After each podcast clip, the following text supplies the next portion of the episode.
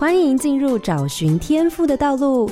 这里有故事，有方向，最重要的还有愿意陪伴、勇敢探索的你。我们一起让教育不一样。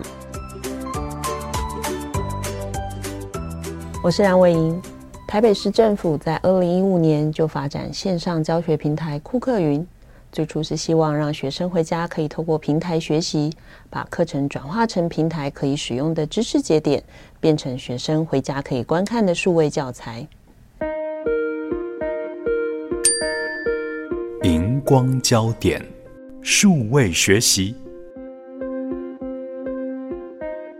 酷课云上线就推出九千多支影片，但这样挑战过去教学习惯和学习方法的设计，一开始并没有获得预期的青睐。后来透过调整影片的呈现，加上疫情，让整个库克云的使用开始渐入佳境。回想数位学习的核心好处。不仅学习不受限时间和地点，还有一个重要的关键是能够因孩子的个别能力来安排进度。二零二二年，台北更跨出了重要的一步，成立第一所数位高中，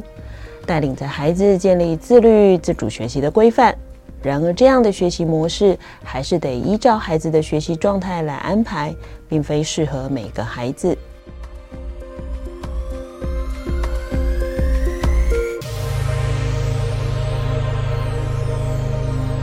各位好家庭联播网的听众朋友，大家好，欢迎收听《教育不一样》节目。本节目每周六上午八点在好家庭联播网、台中古典音乐台 FM 九七点七、台北 Bravo FM 九一点三联合播出，还有 Podcast 上也可以听到哦。我是蓝伟莹，今天要进行的是学习不一样的主题，要跟大家聊聊数位学习。节目中邀请到的是台北市政府教育局陈素慧副局长，素慧副座早安，早安。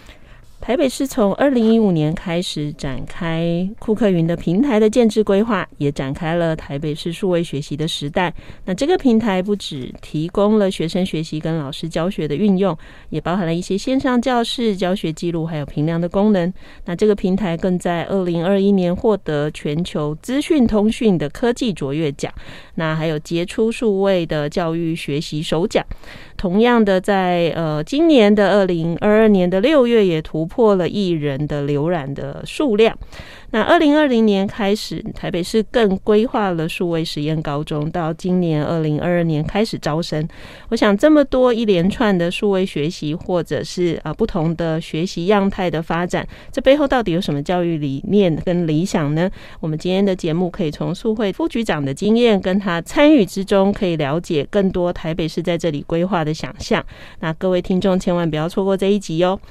首先，我想第一个问题哈，会呃邀到苏慧副座，也是因为之前在台北市教育局曾经有一段戒掉的经验，那跟副座认识了很多年哈，刚好在我戒掉的期间，副座就戒掉到呃不是戒掉了，升到支教科当科长，然后那一年也刚好就。突然接到这个大任务哈，就凭空诶，怎么跑出一个库克云哈？那本来就是资讯的素人，没想到还要做出一个这么庞大系统的一个平台哈。那台北市当时在数位学习发展这个库克云的平台的初衷是什么呢？嗯，其实，在那个时候啊，如果学生在学习上面哈，想要预习复习，就是把原来的教材资料拿出来好，再看一遍，或者是再做一些。重新的学习理解，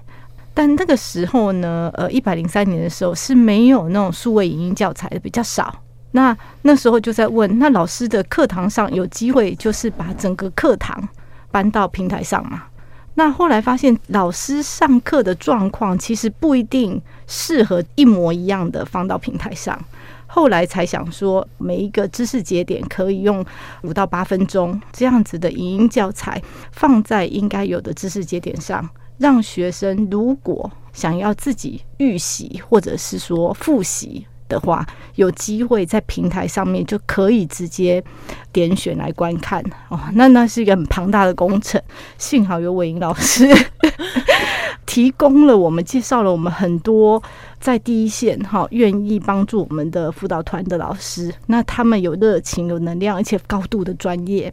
知道怎么样把平面的知识的内容转化成影音的教材。那那一段时间就是相当刻苦啊，嗯，就是其实好多老师就是呃没日没夜下来帮忙，对，确实是一段很难忘的经验。但是也是因为这样，我们在那两年就是有九千多支最基础的影片，让我们的每一个领域、每一个年级都布满了这样子的知识节点。那后来就是比较需要老师是不是有机会来用？但是因为那个时段哈，一零五之后一直到一零八、一零九，在疫情还没有开始之前，那个使用量是非常的低迷的，老师没有习惯要提供这样数位教材给学生，学生也没有习惯要自己去看。对，嗯，我我其实呃去搜寻到那个开始的时间呢、啊，不是在库克云的平台。你知道我呃在做这个节目访纲的时候，我就先上库克云的平台去找什么历史，嗯，还真是客气，都没有介绍自己的，就直接就是影片了。我想，哎、欸，通常一个平台好歹一下讲一下自己的历史发展，哎、欸，既然没有哈，就是我再反映一下，赶快增加。啊，我下次可以来处理。结果后来我怎么去找呢？我就找我自己的档案啊，好，然后找到的第一个档案是六月，那时候我们就做了一个演讲，副座还是科长的时候跟我说，哎、欸，那我们要从从哪里开始？所以我那时候就做了一个演讲，跟老师们讲知识地图跟节点啊。好，所以那时候，哎、欸，后来又看八月又办了一场，把大家抓来立山高中，开始在那边研发自己的东西。所以从那里才知道，哦，这件事大概就是一百零四年开始的啊。对，所以其实刚开始那时候，学校老师也有参与在计划其中。确实，就像副座说的，我觉得刚开始的辛苦在于。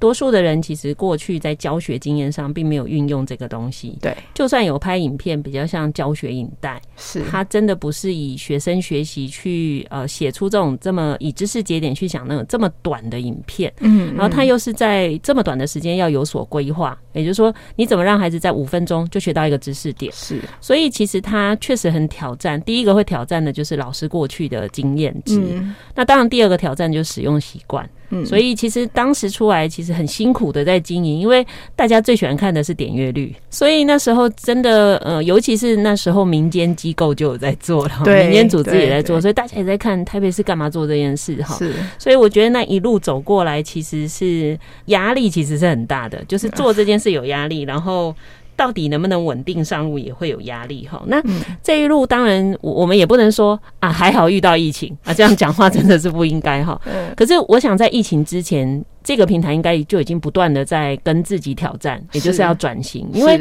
就算疫情来了，也有很多平台可以选择啊。干什么要用库克云嘛？哈、嗯，所以这一路到底曾经就您的参与经验遇过什么样的挑战？那大家是怎么样一路走过来到现在的？嗯嗯，是确实就像伟英老师说的，其实大家最容易看就是点阅量、使用率，哈，还有就是是不是对学生真的有帮助？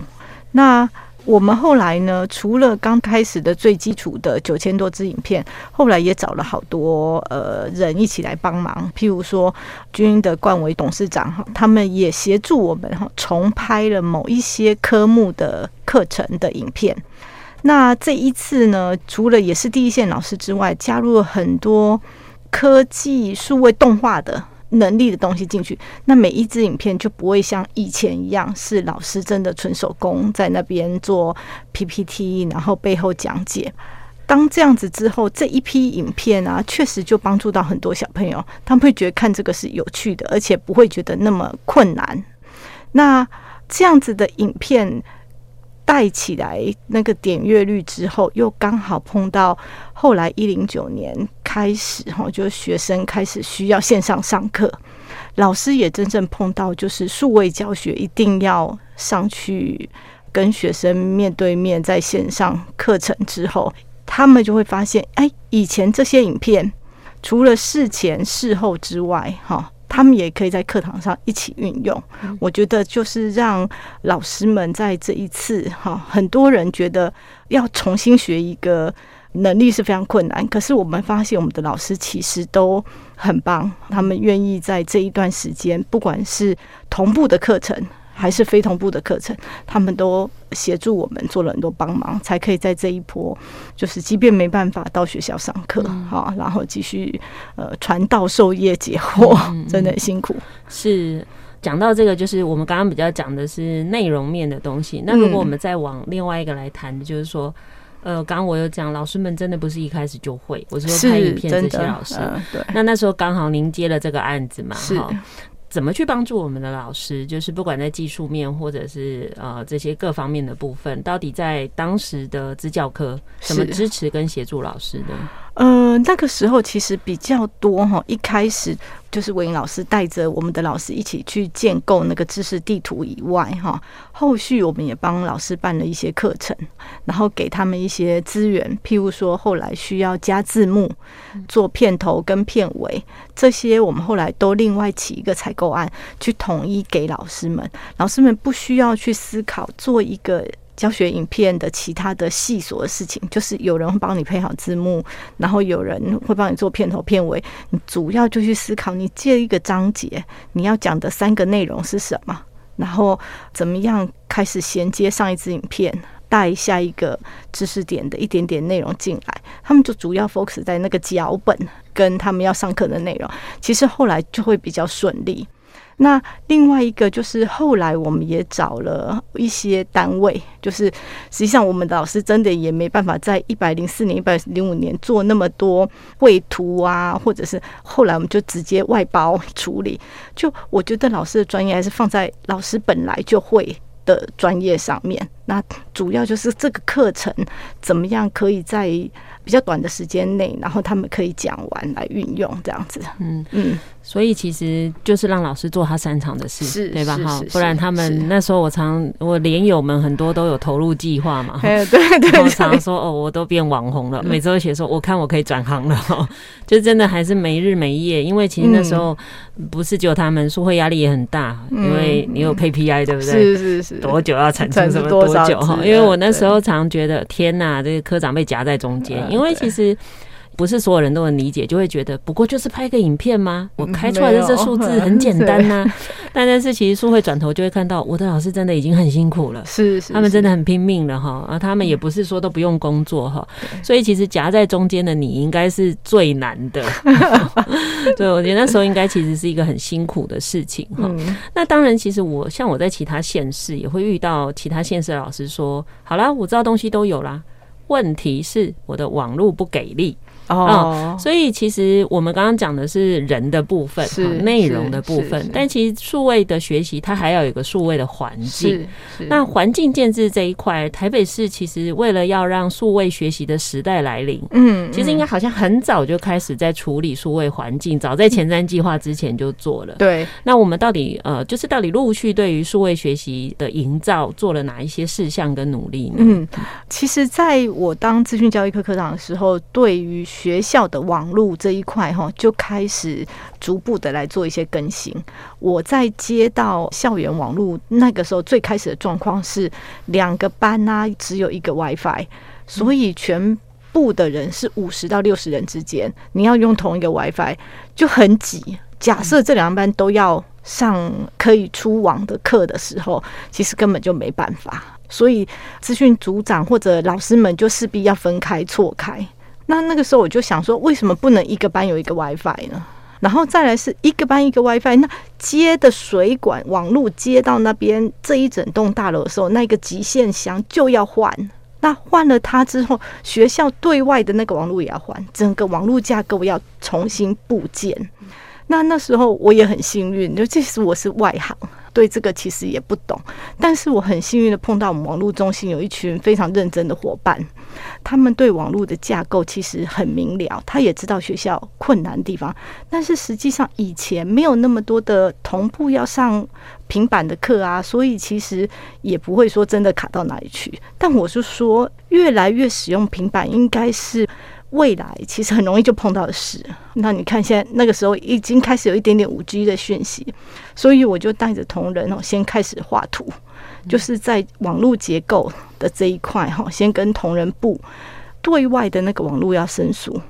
校园网络要去多布那个 WiFi 的网点。那每一间教室以前一间教室就是一个点，嗯，后来是加到我们这次前瞻。我们提高到四个点，嗯，这个包括了小学里面老师本来那一台电脑的网络，也包括了现在那个大屏要上网的网络。然后我们另外提供了两个网点，是预防，就是假设他要用摄影机，那一台也可以用哈。另外就是网络电话，但后来网络电话其实很少用到，也发现那个效益不高哈，因为我们其实就是手机就可以打电话了，网络电话其实那时候摆一个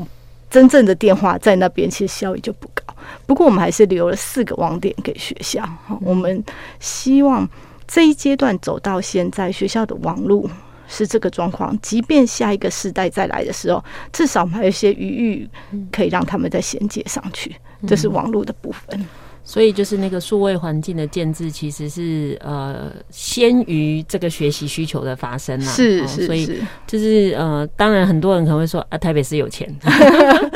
真的，我有时候会遇到有些外县市的说啊，就你们台台北市比较有钱哈。但我觉得这也是回到一个，就是到底要把教育经费投注在哪里？是，就是有一些事必然会发生，它比较不是一个跟潮流，只是说我们有点像是我们其实是透过这个去创造一个未来的可能。不然老师们一用就会跟你说，不要一直叫我用，又不好用哈、嗯嗯。那所以那个我我又要讲了，我们没有业配哈，这一支。这节目没有接任何台北市政府教育局的宣传广告，只是我觉得这个发展的经验跟副座的那个思考历程，其实是蛮值得大家去思考的啦。因为教育真的要创造未来，而不是只是因应现在的问题啦。是。那同样的，我后来也发现一件事情，就是库克云他就是不是只有在做台北市的啊。后来我发现他有很多跟外县市的合作。那我好奇是这是人家来问的，还是台北市自己冲出去哦？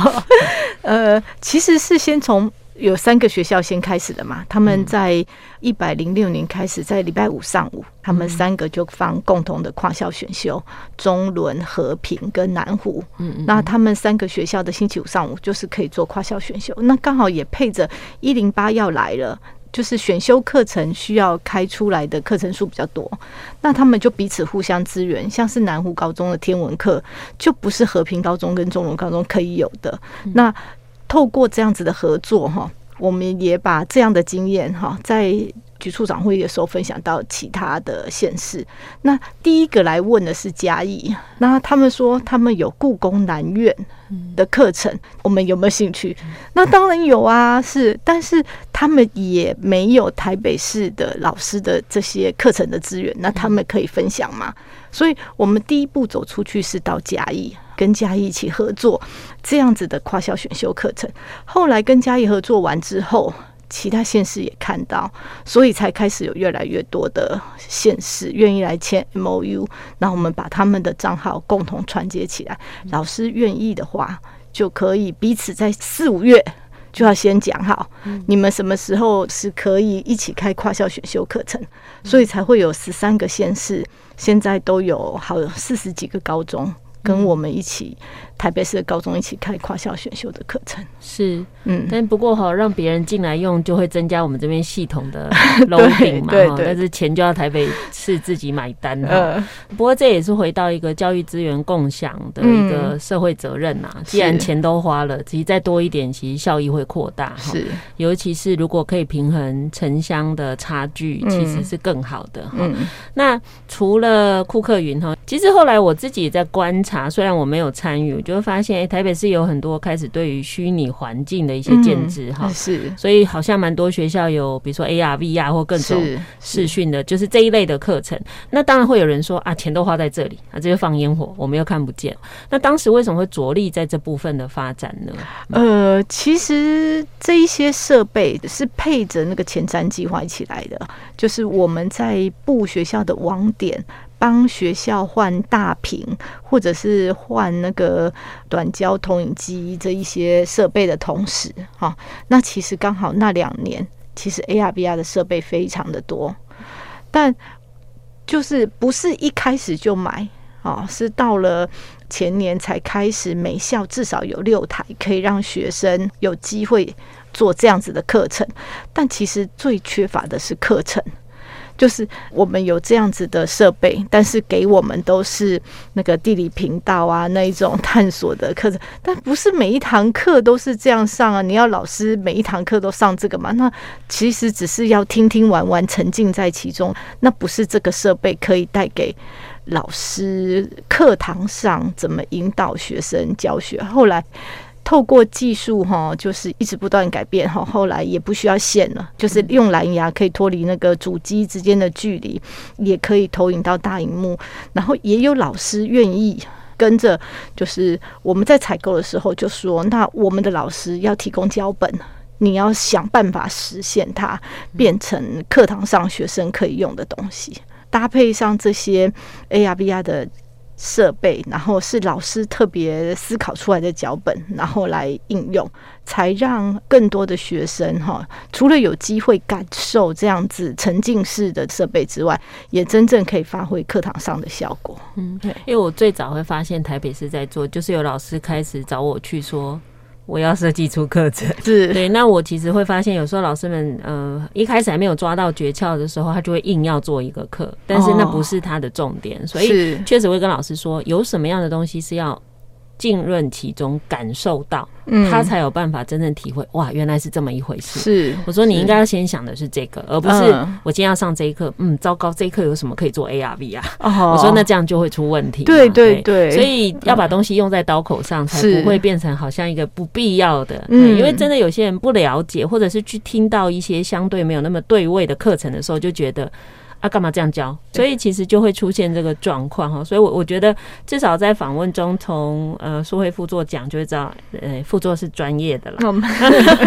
就是还在学习。不不过这也是我自己跟苏慧接触的一个经验，就是不会只是叫政策丢下去，大家交差，大概就会跳下来跟老师一起了解这些事情。对，因为这样好像至少在政策推动。或者讲最简单，钱怎么花才不会花错？嗯，好，我觉得这个其实还蛮重要的，在政策的拟定跟实现。那看样子还有很多可以做的事情，嗯，包含我们可能等一下聊的数位实验高中。那你自己对于整个呃数位学习来说，你有没有一个比较理想的样态？就比如说你目前做的事可能已经做一段了，可到底还有多少可能？或者你对于数位学习的想象？嗯，其实我还蛮赞成，就是有提到说数位学习啊，然后就是未来的学习应该不是像。现在工业时代，就是我今天就是要上到这一课，我这一次段考就是要考到这边，考到哪里哈？那个进度，那有没有机会就是跟着每个小朋友学习的速度本来就不一样吗？我学习的取向也不一样，我的兴趣也不一样，有没有机会就是可以让每个小朋友有机会跟着自己本来学习的速度、本来学习的兴趣趋势，然后来进行学习？哦，那这个最困难的一点就是那个教育成本，哈，其实没办法这样负担。但是透过因为资讯科技的进步，才有机会在现在这个时刻，或者在不久的未来，有机会让学生，我想学的，我可以学的，我想，我想要更进一步去了解，我想去实践某一些东西，有没有机会有有人陪着我，带着我，哈，去探索那个领域？那。我才有这个，其实数位时钟的产生啊，哈，我觉得在这个期间，我看到了，就是有机会可以实践哈，每个小朋友他想学的是有机会可以学到的，哈。对，因为当数位时代来临，或更多的数位资源在更容易取得的方式的情况下。好像每一个孩子的个别化更容易满足嘛，所以刚刚书会在讲的时候，我脑袋就想起来一个事情是哦，同样在这个班，你进到这个学校第二年，嗯，但你的国语已经上到高三的程度或大一，你的到哪里？但是没关系，每个人还是可以进行学习，是是。是。但我们可以同时做一件事情是，哎，在有些课我必须跟你合作，嗯，所以在有些部分我保留个人的空间，但有些部分我们就是以团队的方式去发展一些一定要透过团队才能长出来的能力哈，所以也许未来有一天，我们的孩子都可以，或者是不是都可以，是可能一定要以这样的方式来学哈。嗯，那这回到家长的心态要健康了。啊，对啊，不然就说不行不行，你一定每一科都要抄到你们班最前。我现在三年级要学六年级的哈，我觉得健康的心态其实还是教育很重要的根本哈。谢谢台北市政府教育局陈素慧副局长，帮我们把基本的数位学习建制跟发展做了讨论。更精彩的内容，我们在第二集继续分享，大家记得准时收听。